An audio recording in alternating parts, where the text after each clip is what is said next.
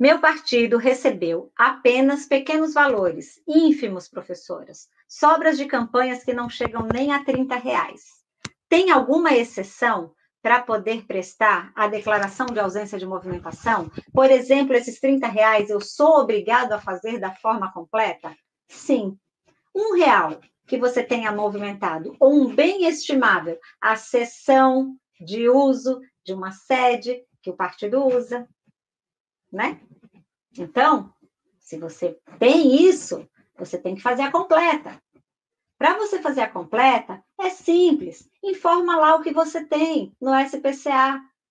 Aquilo que realmente corresponde à realidade da sua direção partidária, tá? Então, você vai ter que fazer a completa nesse caso também.